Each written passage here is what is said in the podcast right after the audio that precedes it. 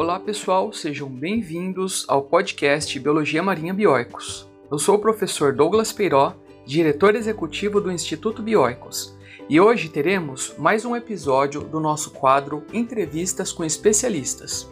Nós vamos conversar com a gestora e educadora do Tamoio de Ubatuba, Lid Cash. Seja bem-vinda, Lid, e obrigado por ter aceitado o convite para participar do nosso podcast. E para começar, gostaria que você se apresentasse. Olá, bioicos, muito obrigada pelo convite de estarmos aqui com vocês hoje. Eu sou Lid Cash, gestora e educadora ambiental no Tamoio de Ubatuba. Legal, Lid. Conta pra gente a história do Tamoio de Ubatuba e como ele surgiu.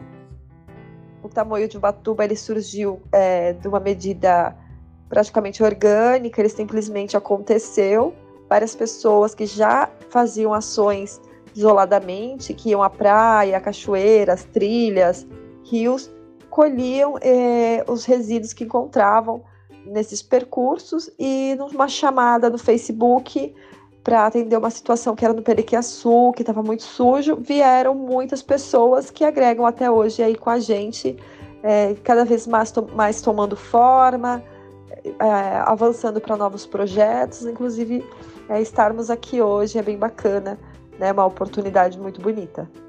Que legal o surgimento orgânico desse trabalho. E qual atividade você é responsável dentro do Tamoio de Ubatuba? Hoje meu papel principal dentro do Tamoio é de educadora ambiental nas escolas, nas atividades que a gente realiza por aí. Então, sempre trazendo informações, inclusive informações que muitas delas a gente pega na página de vocês, é, do Bioix, que está sempre agregando demais com a gente. Poxa, que legal, Lid. Nós do Instituto ficamos muito felizes de ter vocês utilizando o nosso material em suas ações de educação ambiental. É esse o objetivo do nosso trabalho. E uma das ações do Tamoio de Ubatuba é a realização da contenção e coleta de resíduos flutuantes, não é mesmo?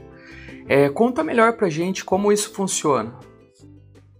Com relação à coleta, dos resíduos no Rio Tavares, através da contenção flutuante, é, foram dois anos, dois primeiros anos, a gente tirou 42 toneladas de resíduo, foi mais, mas é que a gente perdeu as contas, teve uma hora que a gente encheu o caminhão, é, ele ficou super cheio e ele só foi embora, então a gente sabe que foi bem mais, era um resíduo que estava ali acumulado de muitos anos, isso deu uma maior é, fluidez ao rio, né, diminuindo o, a enchente ali naquela região do Parque Vivamar em Vila Guarani é, e também da Estufa 1. As contenções elas são muito simples, elas são tambores de tambores de plástico grandes de 20 litros, amarrados um ao outro com nylon e passado uma tela de, de janela, nessas telas de proteção, preso com duas cordas nas laterais do rio. É, o ideal é que fique no ângulo de 45 graus para que os resíduos que vêm é, com as cheias, né, que vêm com a, com a maré, com a corrente mesmo dos rios, ela fique condicionada no cantinho para facilitar a retirada com passaguá, para que a gente não tenha que entrar em contato com a água, né, que aí tem um fator que a gente não sabe ainda como tratar, que é a situação do esgoto. Mas a, a, a dos resíduos, a do lixo, né, dos resíduos sólidos, a gente tem conseguido aí dar continuidade a gente já tem uma boa melhora, a gente já percebe que a comunidade já está mais participativa, já está presente. A gente faz um trabalho de base também nas escolas próximas ao rio. E é isso, está bem bonito. A gente tem um trabalho muito forte, muito feliz de realizar. É um trabalho que a gente realizava antes semanalmente, agora a gente já consegue fazer uma vez por mês, com a mesma quantidade de resíduos, né? Então a gente percebe aí que, que as coisas estão melhorando. Nossa, é muito resíduo que vocês recolheram. E se não fosse pelo trabalho de vocês, hoje, provavelmente grande parte desse material estaria no oceano. Parabéns mesmo pelo trabalho que vocês desempenharam. E desempenham, né? E como são as, as atividades que vocês desenvolvem com a comunidade local?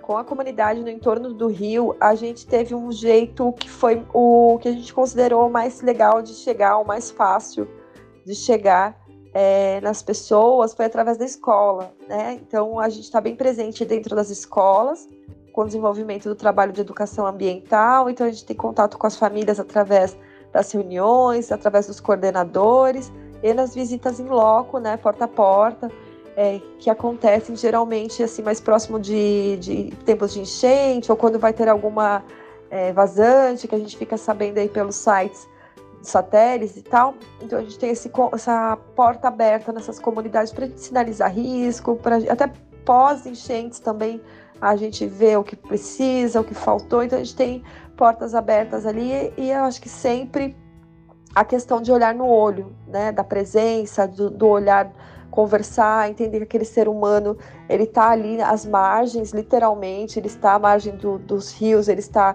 à margem da sociedade muitas vezes e muitas vezes sem os direitos básicos, né, que só são lembrados em época de eleição.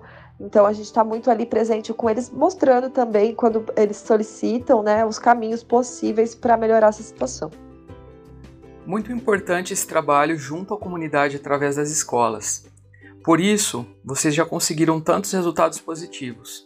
E vocês também formam agentes ambientais, certo? Quem são essas pessoas, o que elas fazem e como alguém pode ser formado por vocês? As pessoas chegam no grupo né, para querer, querer saber como são as ações, como podem participar se encantam e aí a gente direciona as pessoas para os GTs conforme as suas aptidões, conforme as suas habilidades, conforme os seus interesses. Então, tem pessoas que querem trabalhar é, na parte social. Então, essas pessoas elas vão trabalhar é, com a, a, recolha, a busca de cestas básicas, a entrega, é, alguns encaminhamentos possíveis para psicólogos, né, para médicos. Então, a gente consegue girar ali dentro da comunidade é, é bastante atividades, porque tem pessoas interessadas nessa parte social.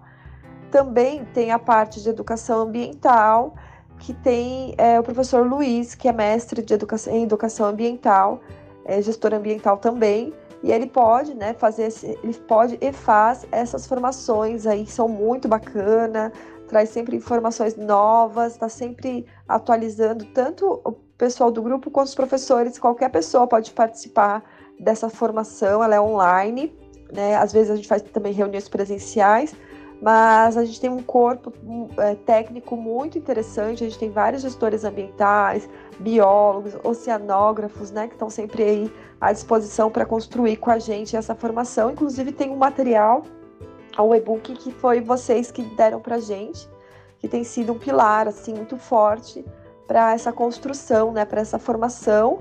É, e também a, o Instituto Argonauta também disponibiliza é, do conhecimento ali dos biólogos, da Carla, da Flávia, da Nath, que estão sempre com a gente. Legal isso, hein, Lid? Vocês também funcionam como multiplicadores, né? Muito importante saber sobre isso.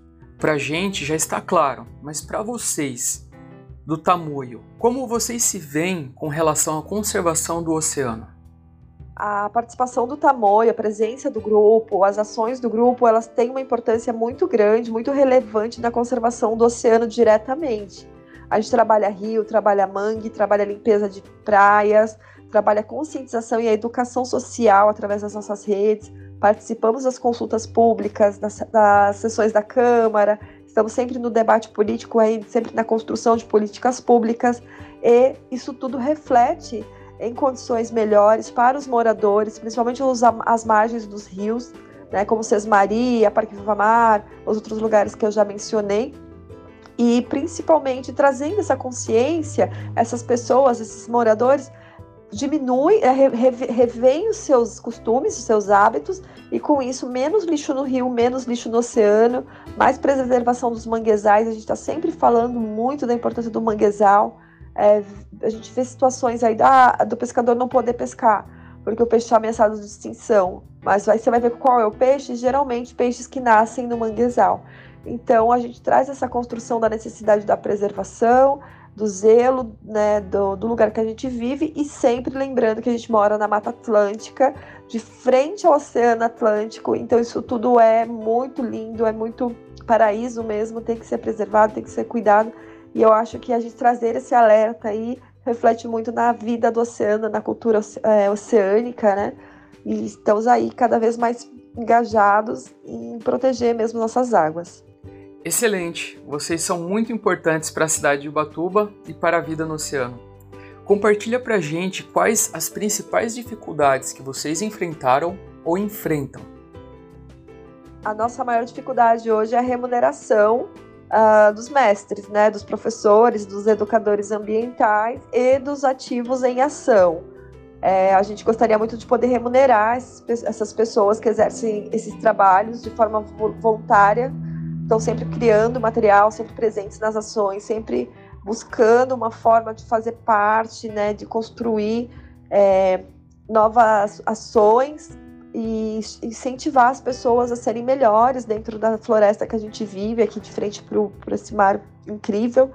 Então, essas pessoas deixam de ser remuneradas muitas vezes por falta de recursos que a gente não tinha o CNPJ. Então, a gente vem criando agora o CNPJ para a gente poder escrever para editais e poder remunerar é, a todos os voluntários. Então, ainda é um projeto em construção que a gente quer ver, quer muito ver acontecendo aí para poder todo mundo trabalhar é, remunerado, feliz, com combustível, com alimentação, todo mundo sem passar perrengue. Então, é, hoje essa é a nossa maior dificuldade, mas a gente está buscando é, sanar o mais rápido possível, se Deus quiser.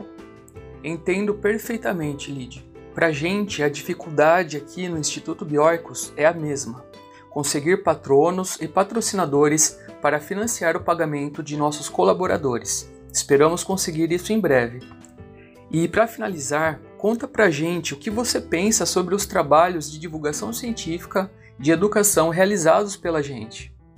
Olha, o que a gente acompanha da rede dos bioicos, é, das redes, né, das redes sociais e pelas conversas que a gente tem com o Douglas, principalmente, que é o bioico mais próximo da gente, assim, que está sempre perguntando o que, que a gente precisa, se tem algum material que pode ser construído, é, e sempre escrevendo, né, trazendo esse cunho científico mesmo, acadêmico, embasando as informações. Eu acho incrível, a gente é muito grato e a gente quer ver vocês por aí mesmo, fazendo cada vez mais e trazendo mais e mais informações pertinentes aí e embasadas, né? Chega de, nega de negacionismo, vamos pelo que temos, porque ainda dá tempo de melhorar a situação que estamos. Lid, fico feliz pelo seu reconhecimento do nosso trabalho e pela nossa parceria. Gostaria imensamente de agradecer a sua participação no nosso podcast. Foi muito bom saber mais sobre o tamanho de Ubatuba. É isso aí, eu quero agradecer demais a vocês é, pelo convite, por tudo que vocês fazem aí pela nossa, pelo nosso bioma, pela nossa cidade na floresta. Valeu, Bioicos. Bom, é isso. E aí, gostou dessa entrevista e quer saber mais dos trabalhos que a gente realiza no Instituto Bioicos?